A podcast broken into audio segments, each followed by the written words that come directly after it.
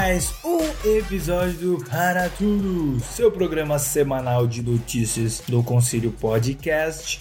Me chamo Silvio e vamos comentar notícias, as notícias mais quentíssimas dos últimos dias, que no caso hoje foi uma notícia.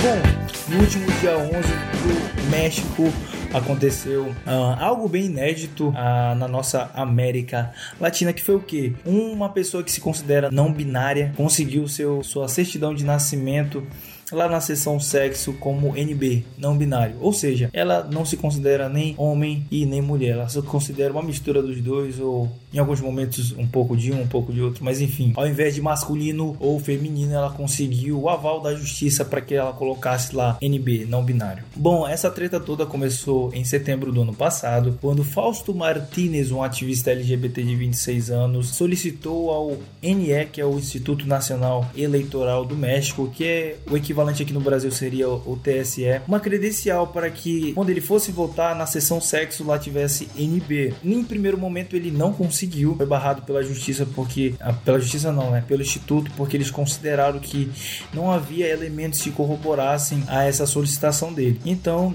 ele foi até a Associação Amigos e junto com essa associação eles conseguiram chorar na justiça lá no, lá no judiciário mexicano e então eles conseguiram esse amparo judicial para que ele conseguisse que para ele foi né, uma vitória. E bom, eu acho que eu não preciso nem falar muita coisa, certo? Porque é, é algo absurdo né? É o absurdo é uma pessoa querendo distorcer ah, uma realidade que Deus estabeleceu de homem e mulher. Na raça humana, Deus estabeleceu homem e mulher, e pessoas é, como o falso Martinez ah, não reconhecem isso como uma realidade concreta. Eles acreditam que seja ah, algo que pode ser moldado é, através, enfim, ah, se você sente que você é homem ou mulher, então você pode moldar isso. Se você nasceu homem, mas se sente não como homem, mas como mulher, você pode mudar essa realidade. E bom, isso aí é complicado porque em Gênesis 1:26 Deus deixa bem claro, é, ele diz, lá diz que ele criou o homem à sua imagem e semelhança e criou homem e mulher, ou seja, estabeleceu ah, dois gêneros que se expressam tanto é, fisicamente quanto, como é que eu posso dizer, ah, na personalidade da pessoa. Ah, homem e mulher ele tem muitas diferenças de personalidade e essa diferença especifica muito a natureza do homem é sexo masculino e a natureza da mulher. Então, ativistas, né, é, com falso Martinez, eles querem adulterar essa concepção bíblica né, que Deus estabeleceu para a criação dele. Estava até vendo né, esses dias um amigo mais velho meu aí, né, um conselheiro, dizendo que o objetivo deles é, é distorcer essa realidade porque convém para eles acreditar que isso é algo que foi estabelecido pelo pensamento das pessoas. É, eles acreditam que isso pode ser alterado como uma visão econômica que você tem a respeito da sociedade, até mesmo de pensamentos a respeito de um assunto que você pode muito bem ah, criar outras vertentes de pensamento em determinada área e não tem problema nenhum nisso e né, acreditam que isso pode ser aplicado também à sexualidade. Mas nós vemos aí, ainda mais para os crentes, é um agir de Satanás numa circunstância como essa, que fundamentalmente é destruir, destruir o fundamento, a base da sociedade, que é a família. Ah, Deus estabeleceu no Éden um homem e mulher ah, para ser enfim,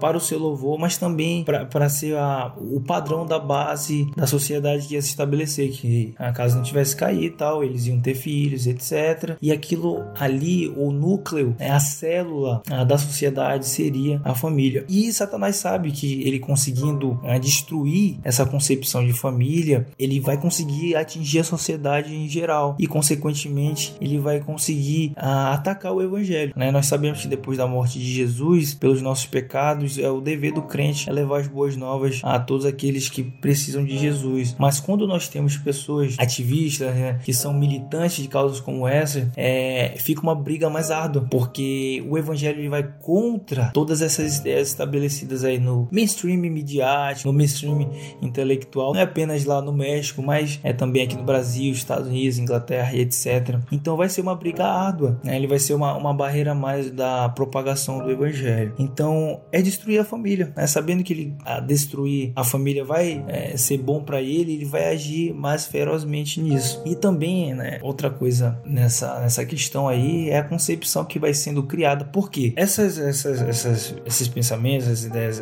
LGBT, elas começaram agora no pós-modernismo. E como todas as ideias que são que começam a ser discutidas, que começam a ser comentadas nos meios acadêmicos, elas começam a propagar e isso vai espirrar no, no senso comum. E isso vai mudar o senso comum. E essas ações de pouquinho em pouquinho vão mudando o senso comum, ou seja, a pessoa comum ela vai começar a acreditar que realmente não existe homem e mulher, que essa ideia ela, ela não é absoluta, ela é relativa e isso vai se introduzindo na sociedade, né? Com o fim de, como eu falei, desfacilitar a propagação do evangelho. Bom, cara, isso daí também promove a imoralidade sexual, porque a gente sabe ah, que não é uma questão apenas de, ah, não, nós vamos aqui ter os nossos direitos e tal, mas geralmente, via de regra, pessoas que é, têm ideias como essa são pessoas é, promíscuas, né? pessoas que é, querem é, satisfazer seus desejos de carne e tal. Cara, também, como eu já disse, né, vai confundir a mente das crianças. As crianças vão começar a imaginar que elas podem sim escolher o que elas querem ser, independente do órgão genital que veio com elas é de fábrica, né, de nascimento. Então, ah, eu sou uma menina aqui, mas eu posso ser um homem, ou eu posso ser um pouco de homem, um pouco de mulher. Vai, vai distorcendo essa concepção absoluta, verdadeira que Deus estabeleceu de homem e mulher. Bom, é mais uma das notícias que entristece, de verdade, entristece, porque a gente vê que é algo que está sendo comum, né? e até como Chesterton disse em, disse em determinada ocasião, a gente está tendo que provar para os outros que a grama é verde, embora seja visível a todos,